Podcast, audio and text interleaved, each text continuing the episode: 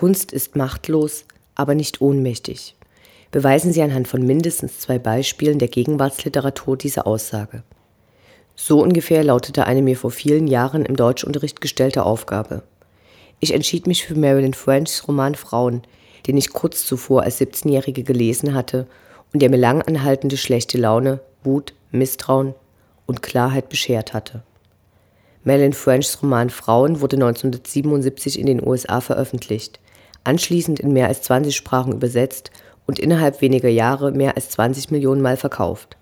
Anschließend geriet er in Vergessenheit.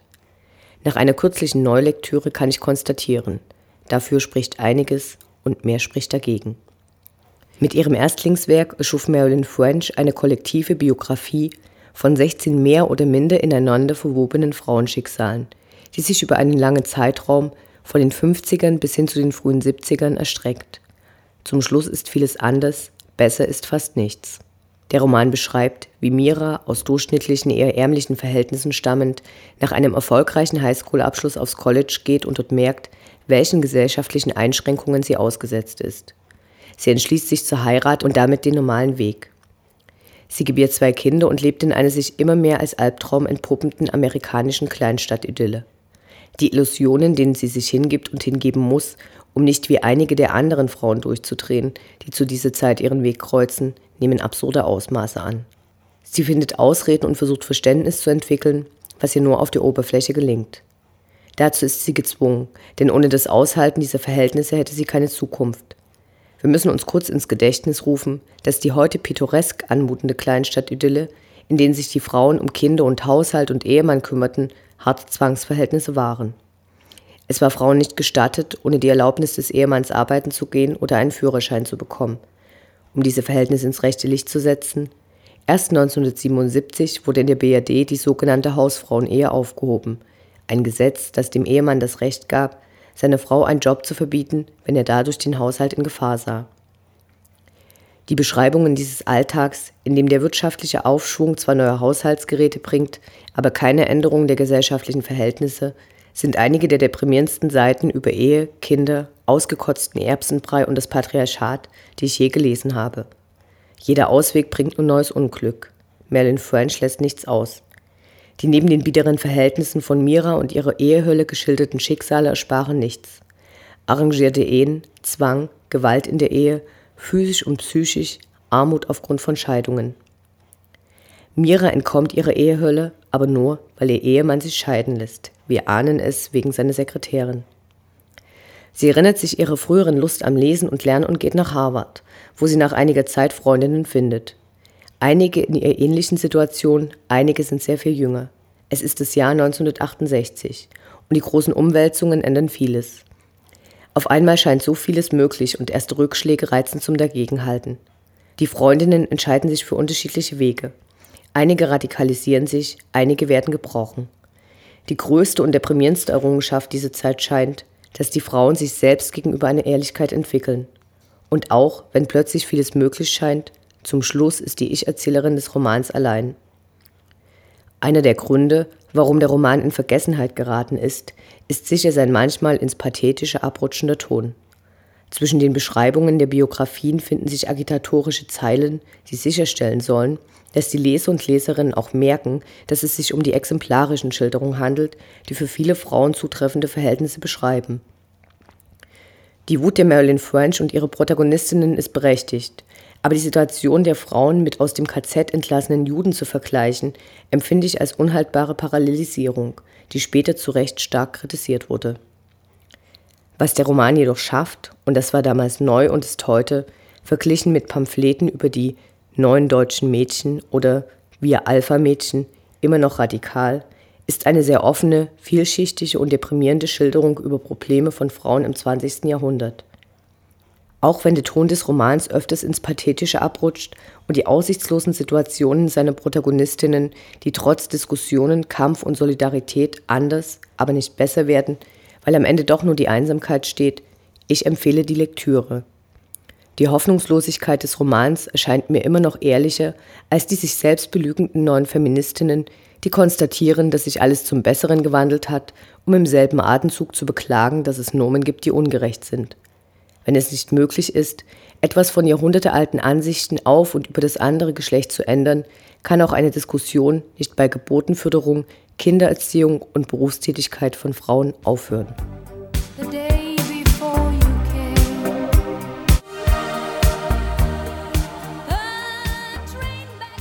Nach dem Hochgefühl im Krankenhaus kam Mira in den Hausfrauenalltag zurück. Und in den nächsten Jahren erschien ihr das Leben als ein unendlicher Berg von schmutzigem Geschirr. Nach Normis Geburt blieben sie und Norm noch einige Monate in dem kleinen Apartment. Aber es war zu eng. Und so zogen sie in eine etwas größere Wohnung mit einem Wohnzimmer und einem Schlafzimmer. Als sie merkte, dass sie zum zweiten Mal schwanger war, machte ihr das nur kurz zu schaffen. Ich kann es genauso gut jetzt kriegen, sagte sie sich und dachte den Gedanken nicht zu Ende. Mit jetzt meinte sie jetzt, wo ich sowieso schon niemand bin und in diesem Leben stecke. Monatelang begann ihr Tag nachts um zwei, wenn eins der Kinder schrie.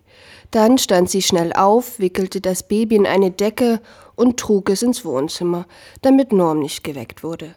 Sie legte es auf den Boden, machte leise die Schlafzimmertür zu, zog sich ihren alten Flanellbademantel über, in der Wohnung war es um diese Uhrzeit immer eiskalt, ging in die Küche, machte den Backofen an und ließ die Tür offen. Dann wärmte sie das Fläschchen.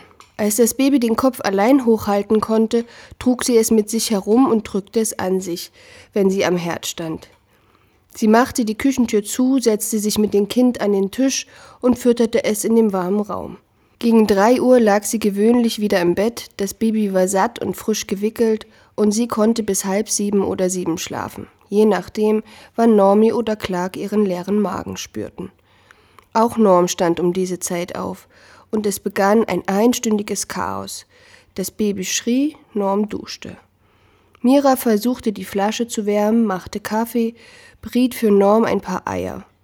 Nach Clarks Geburt wurde das Chaos noch schlimmer weil jetzt der kleine Normi auf der Suche nach Abenteuern ununterbrochen zwischen den Küchenstühlen und den Beinen seiner Mutter herumkrabbelte.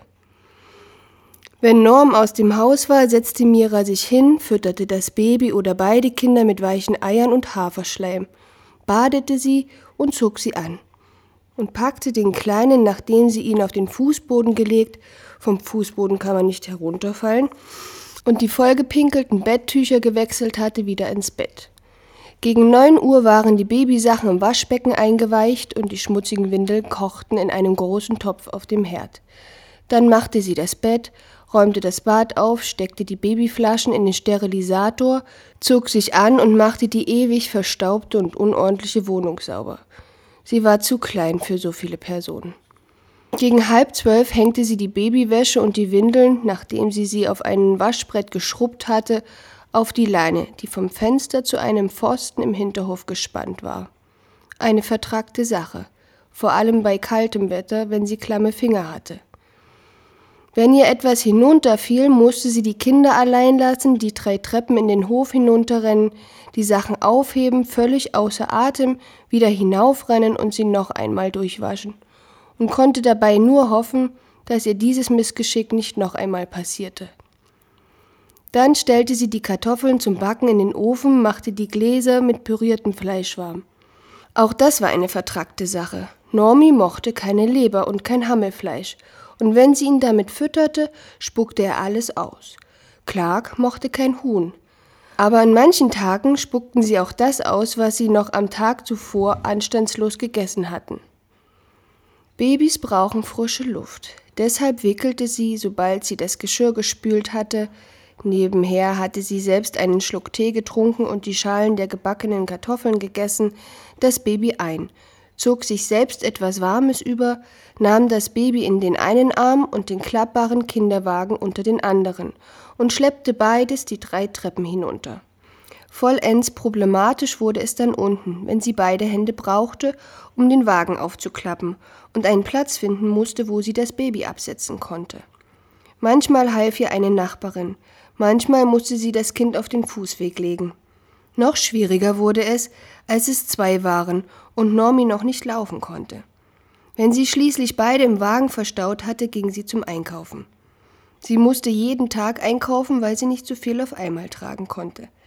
Nach dem Einkaufen ging sie in den Park, wo meist schon andere junge Mütter auf den Bänken saßen. Sie mochte diese Frauen und freute sich, wenn sie sie sah. Oft waren es die einzigen Menschen, mit denen sie tagsüber sprach, denn Norm war abends oft weg, und wenn er nach Hause kam, musste er noch arbeiten. Die Frauen unterhielten sich mit leidenschaftlichem Interesse über die Farbe des Stuhlgangs ihrer Kinder, über Mittel gegen Koliken und deren Ursachen. Sie tauschten Erfahrungen aus, gaben einander hilfreiche Tipps und bewunderten gegenseitig ihre Kinder. Es war, als bestünde eine geheime Verbundenheit zwischen ihnen, als bildeten sie eine Untergrundbewegung, der jede Frau, die ein Kind hatte, angehören konnte. Jede neue Frau, die mit einem Kleinkind im Wagen daherkam, wurde spontan willkommen geheißen, war sofort Freundin. Die Gespräche drehten sich fast immer nur um die Kinder. In den zwei Jahren, die Mira diese Frauen kannte, erfuhr sie von den Ehemännern nicht mehr als deren Vornamen und vielleicht noch, wo sie arbeiteten. Das hatte nichts mit Zurückhaltung zu tun.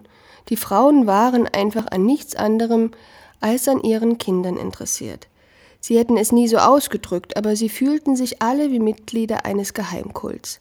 Sie brauchten ihre Zusammenkünfte nicht zu verschweigen, brauchten keine Riten, keine Händeschütteln, keine Regeln, niemand außer ihnen interessierte sich dafür. Sie fühlten sich durch ihr tiefes Wissen verbunden. Ohne Worte, nur durch ein Lächeln oder ein Kopfnicken gaben sie einander zu verstehen, dass das hier die Hauptsache, nein, das einzig Wichtige im Leben war. Alle anderen Menschen schienen ihn abgeschnitten vom Herzschlag des Lebens.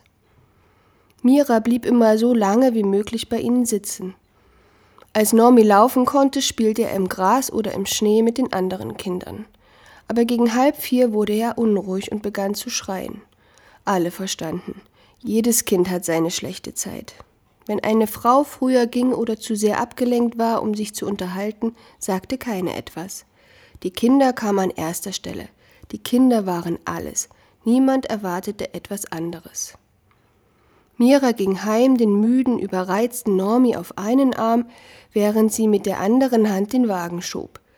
Die Treppen waren immer etwas problematisch. Sie machte es in zwei Schritten. Sie trug zuerst das Baby, die Lebensmittel und das Portemonnaie nach oben, ging in die Wohnung, legte das Baby auf den Boden und brachte die Lebensmittel in die Küche und ging dann wieder hinunter und holte den Wagen. Nach Clarks Geburt nahm sie beim ersten Gang nur die Kinder und das Portemonnaie und holte dann die Lebensmittel und den Wagen. Sie war ständig in Angst, fürchtete, dass das Baby oder beide Kinder sich verletzten oder dass der Wagen und die Lebensmittel gestohlen wurden, während sie oben war. Wieder in der Wohnung sank ihr der Mut, denn jetzt kam die schlimmste Zeit des Tages. Das Baby wachte auf und wollte, dass jemand mit ihm spielte. Normi war quengelig und hungrig, und sie musste mit dem Abendessen anfangen. An den Abenden, an denen Norm früh nach Hause kam, wollte er sofort essen. Sie arbeitete in der Küche, ging hinüber und spielte mit den Kindern, lief in die Küche, wenn es angebrannt roch oder wenn sie hörte, dass etwas überkochte. Norm beklagte sich in diesen Jahren oft über das Essen. Und jedes Mal, wenn sie wieder in die Küche ging, schrie eines der Kinder, und manchmal schrien sie beide. Sie ließ sie schreien, schälte Kartoffeln oder Rüben und putzte die Bohnen und ging dann wieder zu ihnen. Norm schätzte dieses Durcheinander nicht, Deshalb versuchte sie, die Kinder zu füttern, ehe er nach Hause kam. Aber welchem von beiden sie auch zuerst etwas zu essen gab, der andere schrie aus Leibeskräften. Norm spielte hin und wieder ein bisschen mit ihnen, aber ihm fiel nichts anderes ein, als sie in die Luft zu werfen und aufzufangen, und das hatte sie nicht so gern. Da die Kinder dann gerade gegessen hatten, wollte sie nicht, dass sie vor dem Schlafengehen noch einmal so aufgedreht wurden. Trotzdem wurden sie und Norm, wenn sie in der Küche beim Essen saßen und sich unterhalten wollten, mehrmals von den quengelnden Kindern gestört. Mira sprang dauernd auf, um nach ihnen zu sehen, und nach einiger Zeit brachte sich Norm ein Buch mit an den Tisch.